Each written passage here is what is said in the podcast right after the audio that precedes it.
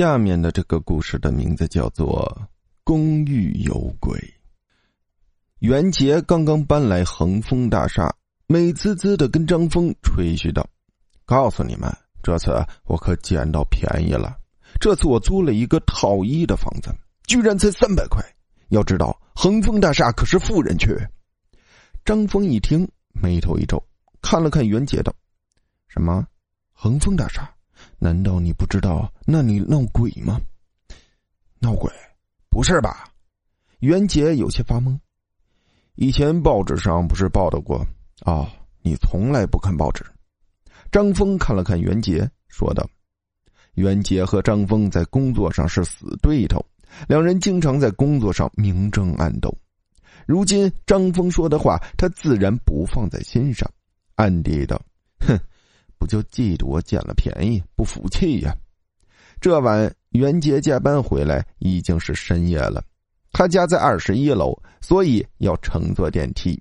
进入电梯后，电梯缓缓而上，他看着电梯里的金属表面倒映出自己的影子，不以为意。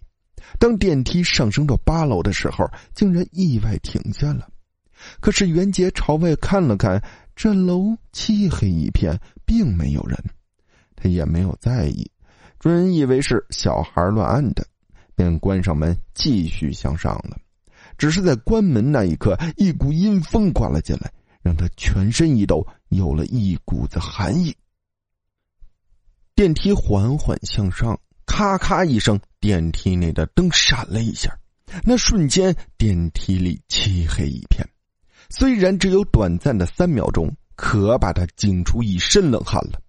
因为黑暗总是让人恐惧，这个时候什么事情都有可能发生，也让他想起白天张峰说的话：“这栋大厦闹鬼，你要小心呐。”终于灯亮了，袁杰头上已经出了一层细汗。电梯终于到了二十一楼，对于他来说，这简直就是一个漫长的等待。不过，他出了电梯后，反倒松了一口气，喃喃道：“张峰这家伙就是没安好心，这个世界上怎么可能有鬼？在他看来，刚刚不过是自己的心理恐惧罢了。人在恐惧的环境里，什么都有可能幻想出来，哪怕是超级巨鳄。”绝种恐龙。袁杰躺在了沙发上，一天的工作已经让他十分疲惫了，在沙发上不一会儿就睡着了。他做了一个梦，梦到了一位穿着红衣的少女，竟然成了他的妻子，每天都做好吃的给他。可是直到有一天，他发现妻子竟然给他戴绿帽，气愤之下，他把妻子打了一顿。妻子没有任何怨言，只知道低声哭泣。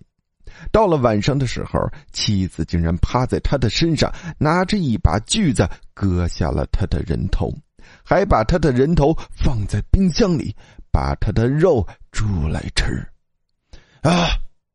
袁杰从梦中吓醒了，一醒来摸了摸自己的脖子，脖子还在，看来刚才不过是做梦。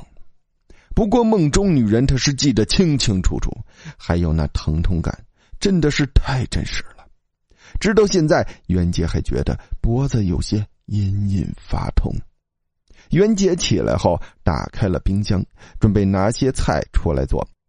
让他没有想到，一瞬间，冰箱里竟然放着一颗鲜血淋淋的人头，鲜血还在不断往下淌，把他吓得脸色苍白。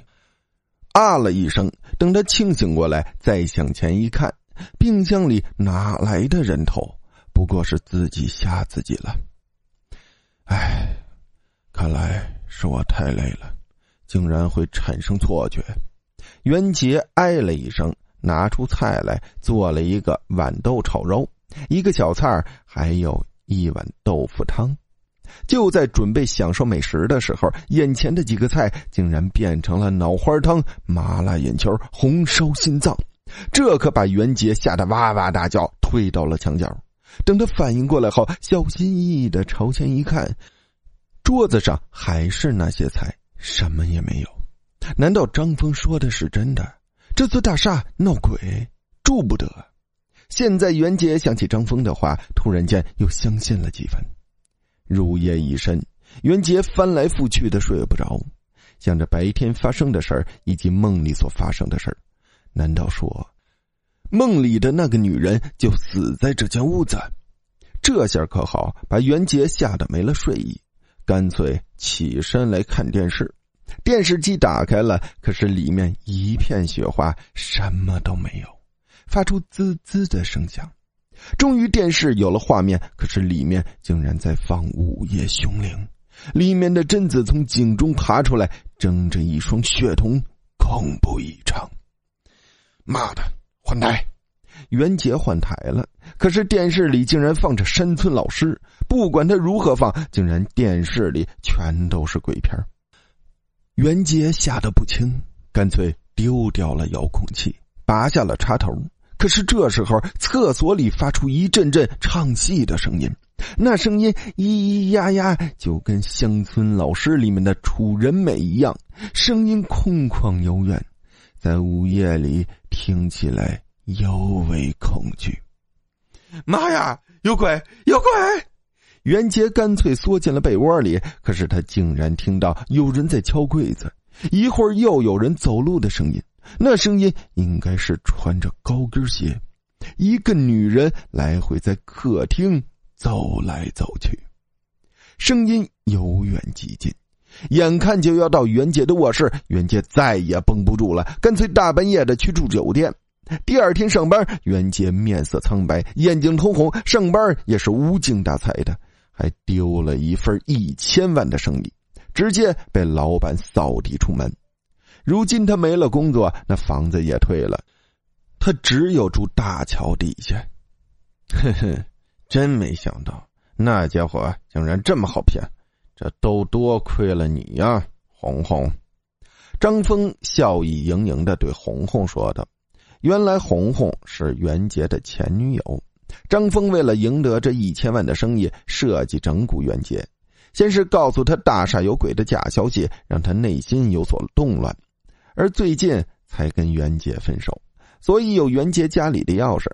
那晚上唱戏的声音不过是录音机里面的声音，就连高跟鞋也是一样。红红还告诉张峰，袁杰以前有轻微的精神幻想症，于是一步步设计陷害，让他产生了幻觉，才会把冰箱里面的菜看成了人头。就连做好的菜也被他看成了脑花汤等一系列恐怖的场景。如今张峰得意住了进来，到了半夜，竟然有人敲门。他从猫眼里往外看，外面竟然站着一位奇怪的女人。女人低着头，头发垂了下来，遮挡住了面部。就在张峰觉得疑惑的时候，那位女人突然抬起了头。张峰吓得浑身哆嗦，那是一张惨白的脸，他双眼瞪大，不断往外渗血，嘿嘿一笑道：“我来跟你一起住。”来人竟然是红红，原来红红在一个星期前就已经被袁杰杀死了，只是张峰不知道，还以为红红是人。第二天，张峰暴毙在屋子里。袁杰站在大厦的楼底下，轻声怪笑道：“姐姐，笑到最后的才算赢。”故事播讲到这里呢，就算是结束了，也是感谢大家的收听。还是那句话啊，大家有什么真人真事发生在身边的事、亲身经历的事，可以发信给主播，主播为你讲出你的事迹。记得说明故事发生在哪座城市，大概时间，还有您的职业。